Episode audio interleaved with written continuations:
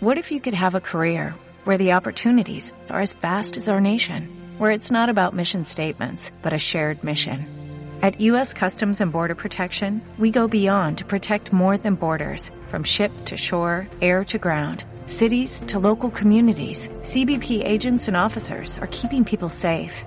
Join U.S. Customs and Border Protection and go beyond for something far greater than yourself. Learn more at cbp.gov/careers. Hola, muy buenas a todos y a todas. Buenos tal, días, chicos? buenas tardes, buenas noches. ¿Cómo estáis? Mr. ¿Cómo va todo? Ahí andamos, ahí. Todo bien. ¿Qué tal la semana? ¿Bien? Bien, semana, con ¿eh? un montón la vida, la vida que es que, que no para, que no para y que no pare. Bueno, bueno, ahí. Pues nada, genial. Yo vengo de... He estado este viernes haciendo una, una charla ahí en Buñol, su, super guay. Más de 80 personas y eso que era puente. Así Qué que, guay. sí, ha estado eh, genial. Cosas muy interesantes. Claro, estuvimos hablando de, de mi último libro, Heridas Emocionales, y ahí se crearon cosas chulas. Yo hoy, hoy, hoy quiero hablar de eso. Pero, pero bueno, hoy tenía así como una reflexión que escuché el otro día que me pareció chula, ¿no? De alguien que decía que, mm, pues que hay que, hay que saber interpretar los, los ciclos de la vida y que no podemos estar siempre con una actitud eh, todos los días top, ¿no? Que es lo que se, presente mu- se presenta muchas veces eh, con toda esta literatura autoayuda o todo ese positivismo tóxico, ¿no? De que parece como que tienes que tener, levantarte y siempre tener una buena actitud. Y es como, no, señores, ¿sabes? Es como, respetemos que hay día y noche, respetemos que hay salud y enfermedad, respetemos que hay eh, luz y oscuridad. Entonces, hay días que vamos a estar muy bien eh, de actitud, pero hay otros días eh, que no, y, y no pasa nada. Hay que vivir, eh, hay que vivir esa, esa emoción o esa sensación como te venga en ese momento y, esperar esos ciclos naturales. ¿no? Pues cuando llueve, pues muchas veces a lo mejor te desagrada o no te gusta, pero esperas a que la tormenta se vaya y aparece el sol. Entonces, eh, pues esa sería un poco, ¿no? Esa, esa actitud, pues días soleados, pero hay otros días pues que están llo- eh, lloviendo. Así que nada, solo no nos obsesionemos, no nos frustremos porque todos los días no tengamos una actitud top. Estamos en baja y, y ya está, y hay días así, con lo cual es la vida, que hay, son rachas y nos tenemos que aceptar y acostumbrar a esas rachas también. Sí, justo me pasó, de verdad, de, lo, de verdad, ¿eh? Me pasó ayer que por H o por B, da igual la historia, pero estaba así como baja, como con una ahí, como con una baj- bajez, Sí, pero que de verdad mm, mm, fue así, ¿no? Como estoy baja, bueno, estoy baja, bien, mm, pues ya baja. está, ya está. Y me pasé el día así como medio, y, y, y de verdad que, me, que lo sentía como hasta un poco esa melancolía otoñal, no porque sea ahora otoño, porque todavía no ha llegado, pero esa melon- melancolía medio tristeza otoñal de la que se escriben grandes poemas, que tiene un toque de dulzura. Mm. Yo creo que cuando las aceptamos, tienen un toque que también sabe rico cuando las aceptamos, cuando no hay mucha tensión, ¿no? No- Nos tensionamos, nos apretamos y todo eso, pero esto me pasó ayer, qué curioso que, que, que, que traigas eso y qué bonito es realmente abrazar lo que viene, ¿no? Pues mi, reflex, mi reflexión, mmm, como alguien nos había dicho sobre libros que recomendamos y tal, y ya hemos hablado en otras ocasiones de ciertos libros, ¿no? Eh, creo que en alguno ya, ya dijimos, creo que en el directo que tenemos entre los dos, un Sí. directo, lo único que hemos hecho hasta ahora, que a ver si hacemos otro. Sí, Pero digo, "Bueno, pues voy a compartir el que me estoy leyendo ahora mismo. Mm. Ah, digo, creía que era en inglés, no, es en español. Medicina energética para mujeres. La leche. Hay muchas cosas de estas, hay mucho en el mercado de esto, pero esta es una tía muy, con- Donna Eden, muy conocida, ha hecho montones de cursos, es ya muy mayor, lleva toda la vida en ello, y, y lo que trabaja para mujeres sobre todo es la acupresura, ¿sabéis? Los, los canales energéticos en el cuerpo, que son como las carreteras, sí, eh, llamados diferentes cosas, diferentes tradiciones, pero bueno, por donde fluye la energía, entonces a través de tú mismo, con acupresura, con apretar en ciertos puntos de tu cuerpo, pues te sanas, te quitas, te, ayudas, te- le ayudas al sistema a deshacer dolores, emociones, eh, la mente muy ocupada, o sea, afecta a todo. Muy interesante, sobre todo porque es muy buen, es oro hay, hay de todo ¿no? en el mercado y lo difícil a veces es sacar. Es oro y muy bueno para quien ya tiene una idea, pero para quien no tiene. La tía es más suavecito y más fácil leerlo que bueno, quería compartir sin más. Qué guay, nada, nada, pues, pues, genial, claro. Siempre, pues mira, estas recomendaciones de libros, pues el que esté un poco en esa vibra, pues se lo pille, claro. Y está guay. Si encima tú estás con él y te gusta, pues qué mejor, ¿no? Sí. Nada, pues, pues nada, genial. Si quieres empezamos un poquito a, porque, porque, digo, a ver, nosotros tenemos libros, ¿no? Yo tengo El Mundo en mi casa, tú tienes a Viaje a tus heridas emocionales, llévame de viaje, pero los nuestros ya están recomendados. No recomendados, es que los hemos escrito y ahí los hemos lanzado al mundo, pero bueno. para darle espacio a otros. Y es como mucha información, pero claro, sí, hay que darle espacio a, otros temas también, ¿no? Que pueden interesar a la gente pues, ¿qué nos traes? Porque te toca traer un tema. Sí, pues mira, hoy, hoy, por ejemplo, también podemos recomendar libros de esta autora que yo trato también en Viaje a mis heridas emocionales, Luis Borbó, que habla de, es canadiense, que habla de las heridas emocionales, ¿no? Y entonces quería traer este tema a colación de la charla esa que tuve el viernes pasado porque hablé de la relación que existe entre la herida emocional y la enfermedad y también entre la herida emocional que tenemos los seres humanos con, la morfología, o sea, cómo, cómo, se comporta eh, nuestro cuerpo y mucha gente en la charla se quedó así como un poco impactada, ¿no? Porque, porque son temas pues, que han salido pues, en los últimos años, son, eh, son como muy recientes y a la gente le cuesta eh, digerir o asociar. ¿Por qué? Porque muchos de nosotros, ya lo hablamos, ¿no? Vivimos pues de una manera inconsciente, ¿no? estamos funcionando en piloto automático, entonces muchas veces asociamos la salud simplemente a la ausencia de enfermedad y, cosas así. Y, cuando nos viene una enfermedad, pues muy pocas veces nos preguntamos, oye, ¿esto puede tener relación con alguna emoción? No.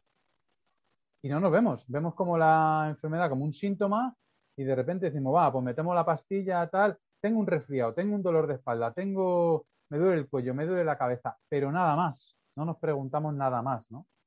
Y claro, hay muchísima información nueva ahora, ¿no? Si podemos eh, leer sobre descodificación biológica o sobre estas heridas emocionales.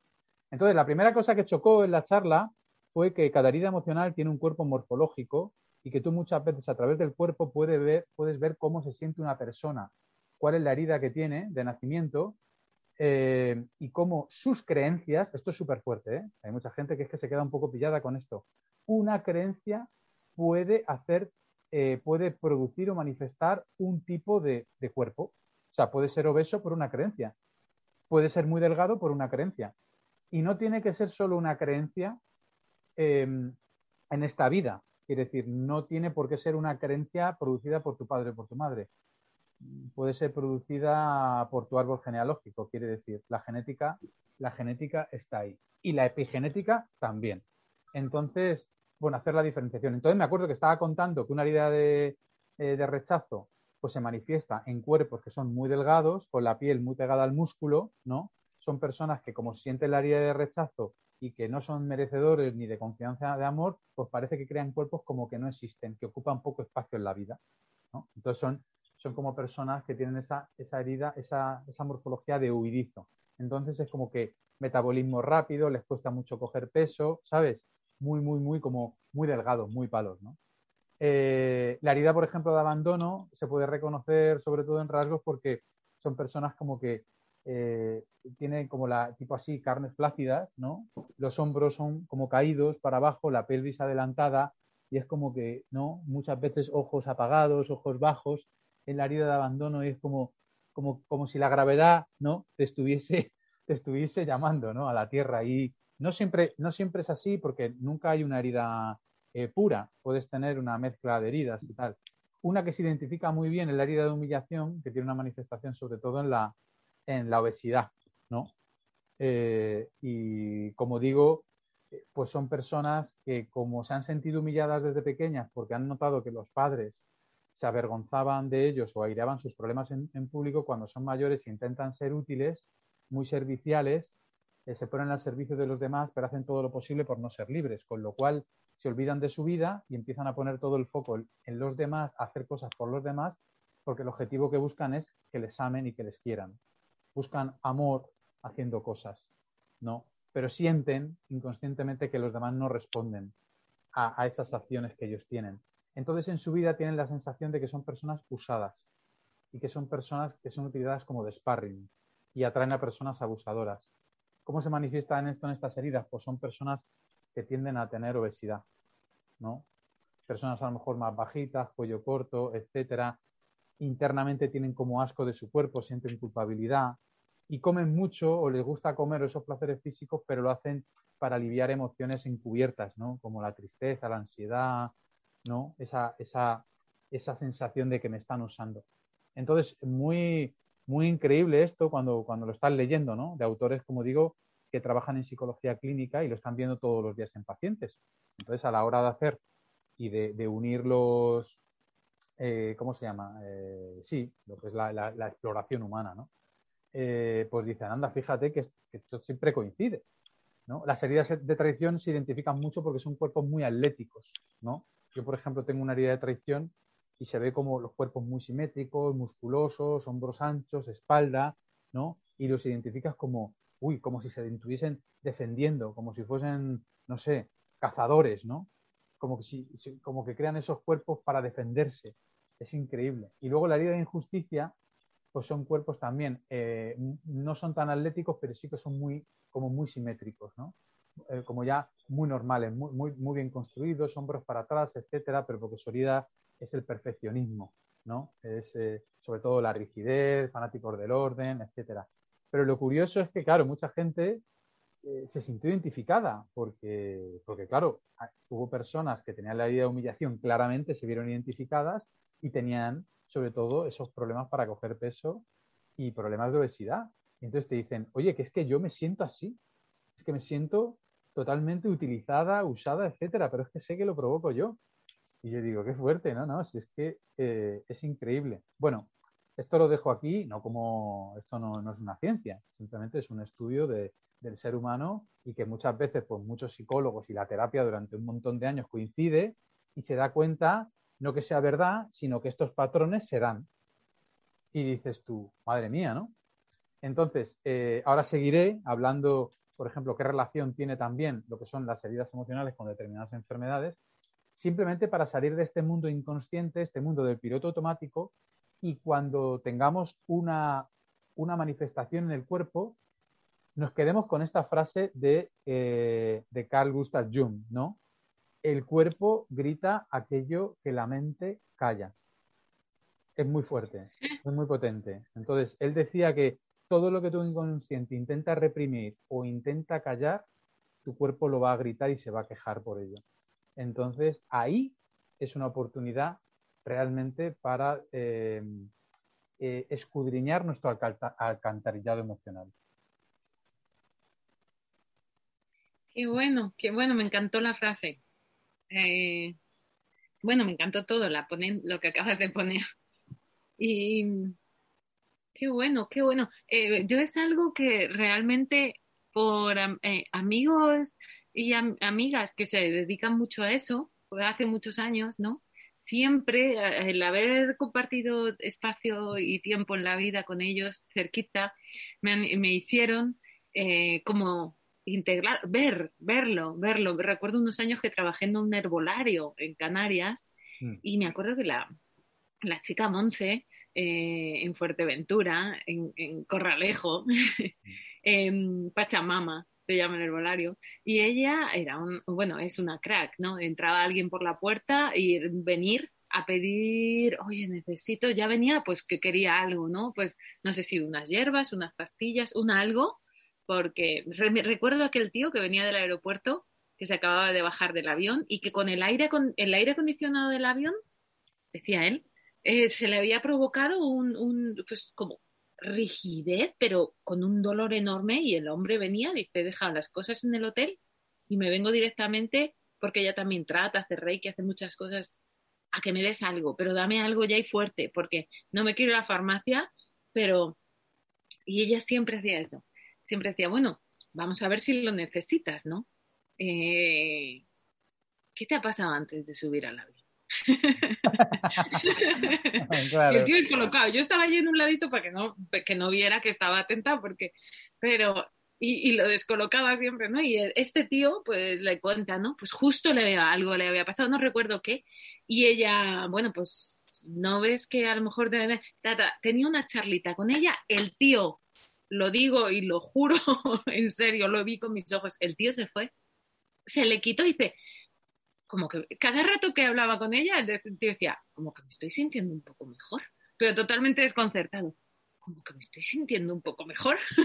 y se le fue, se le fue. Y, ella no sé, si, no sé qué le dio, si le dio algo o no al final, pero ya está. Y lo he visto tantas veces allí con ella, sobre todo en primera fila, y ahí cuando no venía gente me leía sus libros. Y, y ya siempre, siempre, yo por lo menos lo pongo en práctica, siempre tengo otros amigos más de biodescodificación, además que siempre pongo Google, biodescodificación, dolor en el dedo derecho de la mano, yo qué sé, lo que sea. Y me encanta porque, lo, porque siempre ah, es que lo lees y a veces dices, hoy no, pero si te esperas un poco y le das medio vuelta, dices, ostras, ostras, y te da un, es realmente el cuerpo muchas veces es eso, son, señal, son señales que te da para que, oye, que se te, está olvidando lidiar con esto y como no lidies, la vas a liar y luego vamos a tener aquí todos problemas más gordos, te dice el cuerpo con ese dolorcito.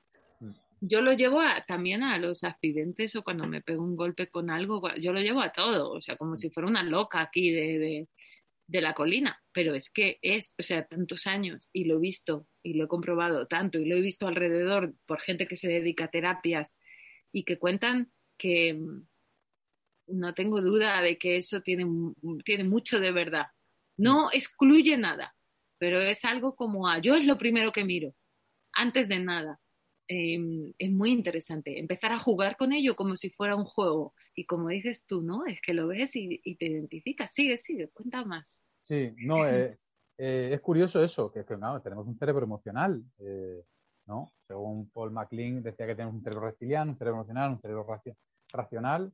Entonces es como, claro, hoy en día, de hecho, hay muchos autores que hablan, autores con criterio y con, estudios científicos serios, que un 75% de las enfermedades que se diagnostican en atención primaria vienen derivadas de la mala gestión de heridas emocionales y además lo achacan a, eh, a personas sobre todo que, pues, que reprimen sentimientos y emociones, no las consiguen expresar, ¿no? Estas heridas emocionales muchas veces las tenemos porque no nos atrevemos a cuestionar a las personas eh, por las que estamos haciendo. A lo mejor no quieres decir algo a tu padre, o no le quieres decir algo a tu madre, o a tu marido, etcétera. Entonces estás reprimiendo un sentimiento, una emoción de, no sé, te voy a decir, de desvalorización y de repente pues empieza tu cuerpo a manifestar determinadas cosas. Entonces lo que dicen estos estudios es que todas estas personas que no saben manejar bien el perdón, que tienen rencores, resentimientos, eh, pues envidiosos, avariciosos, etcétera, eh, pues son personas que son muy proclives a convocar enfermedad. Esto está demostradísimo por la neurociencia. Quiere decir que cuanto más consigas desapegarte de todo ese tipo de críticas, culpas, etcétera, eh, mucho más equilibrado y mucho más en paz estás y vas a liberar eh, mucho más el cuerpo. Entonces es increíble porque mm, a lo que yo me quiero referir con este podcast es como no veamos a la enfermedad como algo que viene a matarnos. Es como muchas veces lo vemos, ¿no? Uy, esto es malo, me tomo la pastilla y lo elimino. Y no, le ponemos ese foco de conciencia de no, no, no, no, esta, esta, esta enfermedad no ha venido a matarme, esta enfermedad ha venido a hacerme consciente de algo que ocurre y que no estoy viendo.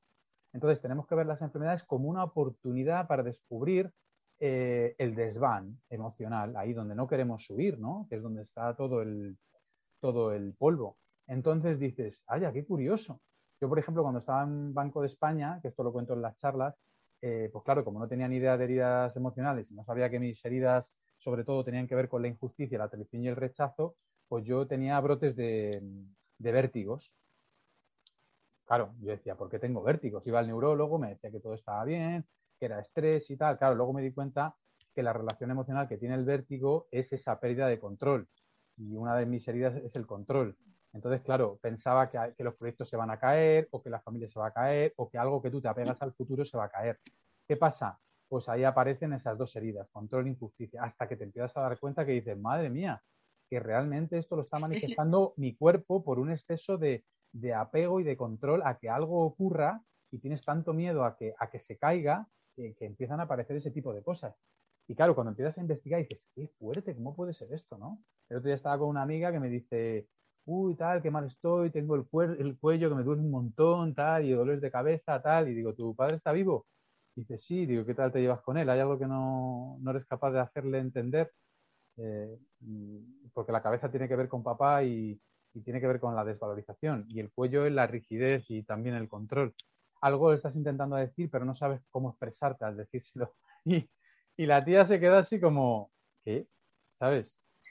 claro, es que es bien. Tengo una movida con mi Alguien que no eso le llega como al tío aquel. Claro, tengo una movida con mi padre que me estás contando, ¿sabes? Y entonces pues le estaba diciendo, claro, es que muchas veces no, no nos estamos dando cuenta que la artrosis tiene que ver con, con, el control, ¿no? que los dolores o, por ejemplo, los problemas con las espaldas bajas es que te crees como la base o el pilar familiar y que se va a caer absolutamente todo. ¿no? Se ha llegado a determinar que muchos problemas con los cánceres de mama tienen que ver con mujeres que se sienten culpables, que son malas madres con sus hijos y sobre todo muchas que tienen un rol masculino, o sea, son mujeres pero tienen el rol masculino. Entonces eligen a parejas para casarse con un rol femenino, pero ellas en la pareja sienten que el, marido no se está encargando de la posición de responsabilidad que tiene que tener en la familia. Entonces, qué fuerte, se creen un pilar culpables y desarrollan un cáncer de mama. Si el problema es con el marido, es en la derecha, y si es en, en la izquierda, tiene que ver con los hijos o con la madre o con la mujer. Entonces te quedas así como, ¿qué me estás contando? ¿Que esto es así? ¿No? Pues te hablan, no sé, diabetes, conflicto de separación, eh, problemas de intestino, eh, colon irritable, estómago, alguien te la ha jugado para, es como que el intestino no es que es el, que gestiona toda la suciedad del cuerpo. Entonces todas las guarradas que te han hecho, las cosas sucias, tú las somatizas en el estómago, ¿sabes? El hígado, por ejemplo, es el único órgano que acumula cosas en el cuerpo. Bueno, pues cuando tienes problemas de hígado tiene que ver con una sensación de carencia, de falta de. Tú crees que hay falta de, o va a ser una sensación de carencia en el futuro, ¿no? Y sobre todo mucho con los problemas de ira. Es muy fuerte, ¿sabes? Riñón con el miedo, eh, con problemas existenciales también eh, con el oído. O sea, yo estoy contando todo esto no es para que la gente que está escuchando se lo crea, simplemente para que investigue, ¿no? Hay gente, hay descodificadores brutales. Yo recomiendo uno que se llama Daniel Gambarte. Podéis ver sus vídeos en, YouTube. Eh, simplemente esto que cuento yo es como un tipo de aperitivo, ¿no? Pero él incluso hace descodificaciones en, en directo y, te hace una relación muy directa de eh, cuál, es el, cuál es el síntoma con lo que es la causa, ¿no? Porque al final estamos viviendo en un mundo que, en el que estamos inmersos en esa ley de causa y efecto. Entonces, muchas veces estamos eh, manifestando o viendo los efectos, pero no sabemos eh, cuáles son las causas. Y ellos te dicen, sí, no, es que esto tiene toda una causa. Y al final Claro, ¿de dónde viene todo esto? Herida emocional, la mayoría de las veces. ¿Por qué? Porque sin querer, aunque los padres fuesen muy buenos, su nivel de conciencia, pues eh, crearon muchos conflictos, que no quieren decir que los padres sean malos, simplemente es la percepción que tienen, que tenemos muchas veces cuando somos menores. Tú dices, tú, ostras, qué fuerte que yo tengo una herida emocional que me produce determinada enfermedad. Tú imagínate, casi toda la gente que tiene problemas de artritis, artrosis, huesos, eh, eh, estructura en el cuello, la espalda, tal, viene de una herida de controlador. Estás intentando controlar situaciones, controlar tu matrimonio, controlar la vida de tus hijos, controlar, controlar, controlar, ¿no? Entonces dices tú, madre mía. O por ejemplo, también en conductas pasa, no solo con enfermedades, ¿no? Un ejemplo, por ejemplo, una herida fuerte de humillación que se siente útil, muchas veces no nos estamos dando cuenta, que eh, lo manifiestan en comportamientos y se tiran muchas veces buscando parejas a quien cuidar. O sea, van buscando los típicos, son los típicos samaritanos que van buscando eh, todos los desastres de estos sociales. Y resulta que, eh, que, están hablando con sus amigas y dicen, no entiendo por qué siempre elijo a drogadictos, alcohólicos o jugadores empedernidos. Todas mis parejas son así. Y tú dices, claro, pero fíjate qué, qué patrón cumples, ¿no? Al final, por la ley de la polaridad, hay gente que está metida en estos problemas, que está buscando personalidades, porque son personalidades que se dejan dirigir y cuidar, y aparece el cuidador. Y al cuidador es una herida de humillación. Entonces pasa todo, pasa todo por algo. Entonces, en la charla apareció algo muy bonito, pero que hay gente que se lo tomó mal y es como, porque hablamos un poco de la violencia de género, ¿no? Y entonces yo lo que dije es que no hay sádico sin masoquista. Y muchas veces los medios de comunicación estamos poniendo siempre todo el foco en el sádico, en el narcisista, porque como lo asociamos a la violencia y siempre hay una muerte por medio, ¿no? La violencia de género no es que él la ha matado, entonces ya él es culpable. Y claro, pero sin entrar a justificarlo, porque no es que se puede justificar la violencia, yo lo que intentaba decir es que esa pareja se ha relacionado de manera eh, insana a través de sus heridas emocionales. Es decir, una herida de humillación o abandono busca un controlador o una, porque muchas veces buscan amparo, protección y seguridad y aparece el rol, porque lo estás buscando. Es como sin querer eh, cultivamos el terreno psicológico para que la otra persona llegue. No se me explico, no es que sea un imán, no es que el universo te la traiga así volando, sino que muchas veces estamos hablando con la gente y dice, ay, qué bien me vibra esta persona, qué bien, qué, qué guay porque siento que me, que me, puede cuidar, que me puede dar seguridad, etcétera. Y ahí se empiezan a gestar eh, las relaciones. Pero no pasa por casualidad. La herida está ahí y la herida proyecta y la herida atrae. Todo, enfermedad, conductas, eh, escenarios, parejas, etcétera. Fíjate la movida. ¿eh? Totalmente. Totalmente. Qué bien explicado además y qué lindo resumen de todo lo que es, porque mucho, y de verdad yo también animo a la gente a que lo investigue. Hoy en día tenemos eh, a través de esto toda la información. Has dicho ahí el nombre de este que yo me lo he apuntado porque a mí me chifla esto. Y como los vídeos, esto es lo que consumo. Daniel Gambarte, has dicho. pero hay, y, y de verdad merece la pena como un juego. Si te suena, ah, pero ¿qué están contando? ¿Qué está contando este?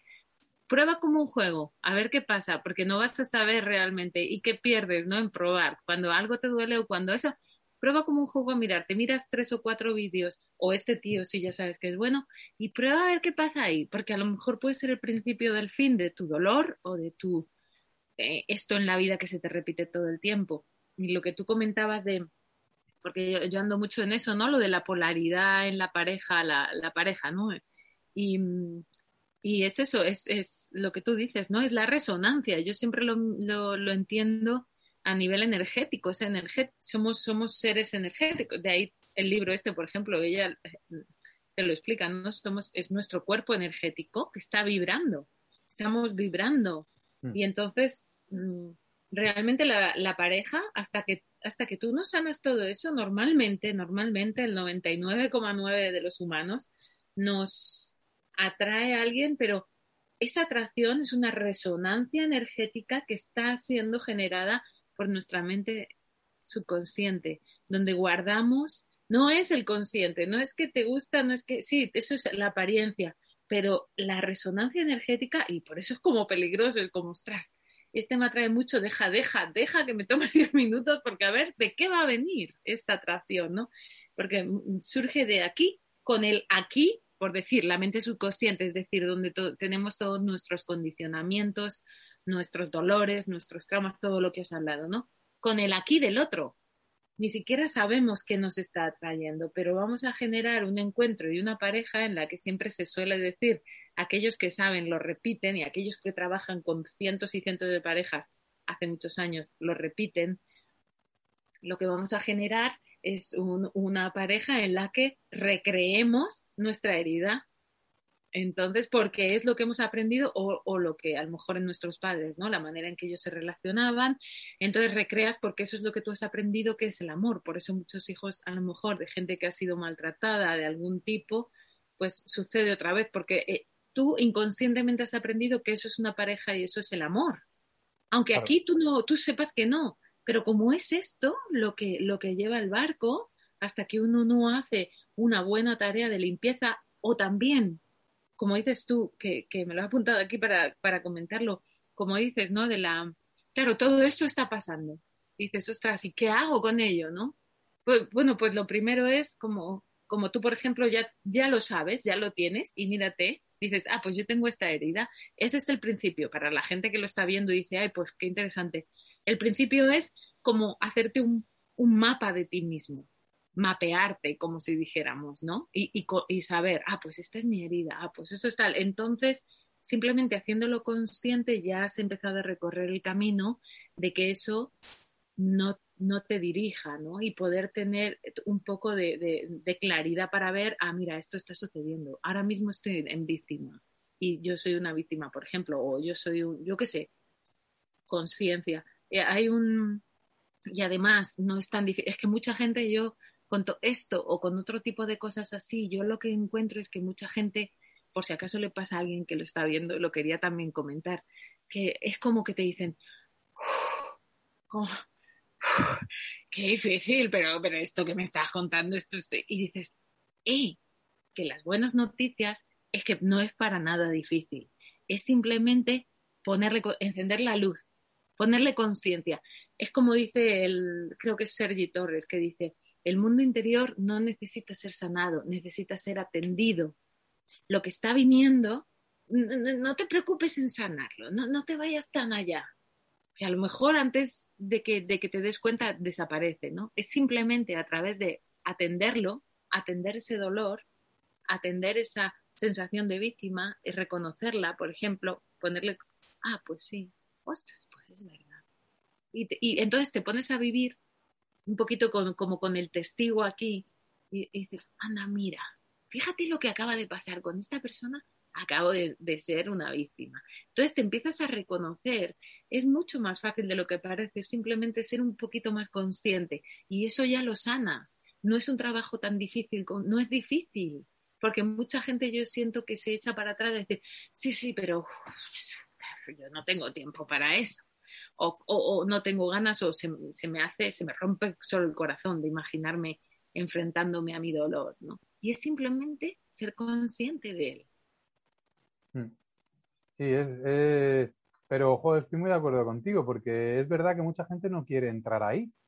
Em, yo, por ejemplo, hablaba el otro día, eh, yo tengo un capítulo en, en, el libro que hablo de cómo nos han enseñado a relacionarnos las parejas sentimentales, y claro, lo que estoy diciendo ahí a mucha gente no le gusta. Cuando tú dices a, a una persona el trabajo que hay que hacer en una relación sentimental y les dices que la relación sentimental no, la finalidad no es que tú seas feliz, sino es que seas consciente, se nos rompe un paradigma, porque es como que nos han enseñado desde pequeño a que yo tengo una relación con una persona para ser feliz, pero no caemos que no hay nadie fuera que te pueda dar la felicidad porque la felicidad es un trabajo interior, un estado interior que cultiva, se cultiva individualmente. No tenemos que hacer fuera, o sea, no tenemos que, eh, que poner el foco en nadie de, no, es que sin él no soy feliz y es como, pues está faltando algo, hay algo que, tú no estás. Entonces, cuando dices esto, no, no, es que la pareja no te tiene que hacer feliz, te tiene que hacer consciente. Es como que entran en shock. O, por ejemplo, cuando pues te suelen decir, no, es que mi pareja va muy bien porque eh, llevamos un montón de tiempo. Y yo digo, pero no tiene nada que ver. Dice, claro, llevamos 10 años y nos va muy bien, no discutimos. Digo, ya, pero eso no quiere decir que estéis creciendo como pareja. Las parejas más importantes no son las que más duran, las parejas más importantes son las que crecen. O sea, tú puedes estar con una pareja un año y que el trabajo personal sea tan duro que hayas crecido y evolucionado como persona a nivel consciente increíble. Te hayas conocido, hayas visto heridas y hayas podido atenderlas, como tú dices. Pero es que hay una cosa que no entendemos. Claro, yo en ese capítulo del libro hablo cómo nos han enseñado a relacionarnos. Al final nos relacionamos con personas, pero sobre todo, en nuestro inconsciente lo que quiere es que no me saquen de mi zona de confort. Si yo tengo una herida de traición, me voy a relacionar y voy a buscar siempre una polaridad para que la otra persona, como decir, no me toque los arrojos, ¿sabes? ¿No? Es, me busca una persona que no me cuestione, que, no altere, que no, eh, que no vaya en contra de mi ego, etcétera. Entonces se crea una relación de, de acuerdo, como un negocio. Yo no toco eso, tú no tocas eso. Pero claro, los dos siguen con sus heridas, los dos mantienen su identidad egoica y puede parecer al exterior que son una pareja que les va muy bien. No, una pareja que ha negociado eso a nivel inconsciente. Pero eso no quiere decir que estés haciendo un trabajo interior que te haga ser mejor persona, que te haga mejorar y que tú crezcas como persona dentro de tu felicidad. Que no pongas el foco en el otro, que es lo que hacemos como sociedad, ¿no? Sin querer, creamos un montón de estrategias emocionales egoicas para responsabilizar al otro de mi, de mi, de mi infelicidad es que no me haces feliz, tío. Es que no me haces feliz, es que no me atiendes, es que, y al final dices, es que él no te tiene que hacer feliz. Él es un complemento más. Él redondea La felicidad tienes que crear tú. Que puede ser un complemento, nada más, ¿sabes? Es como que tienes un vaso, pues no sé, de zumo de naranja y le pones, si quieres él, le pones dos gotitas de limón o le pones un poquito de pomelo para darle un sabor diferente, pero el zumo es tuyo. No sé si me explico. Por eso digo que mucha gente no está preparada para escuchar determinadas cosas que tienen que ver con, como tú dices, encender la luz de mi interior y ver qué hay.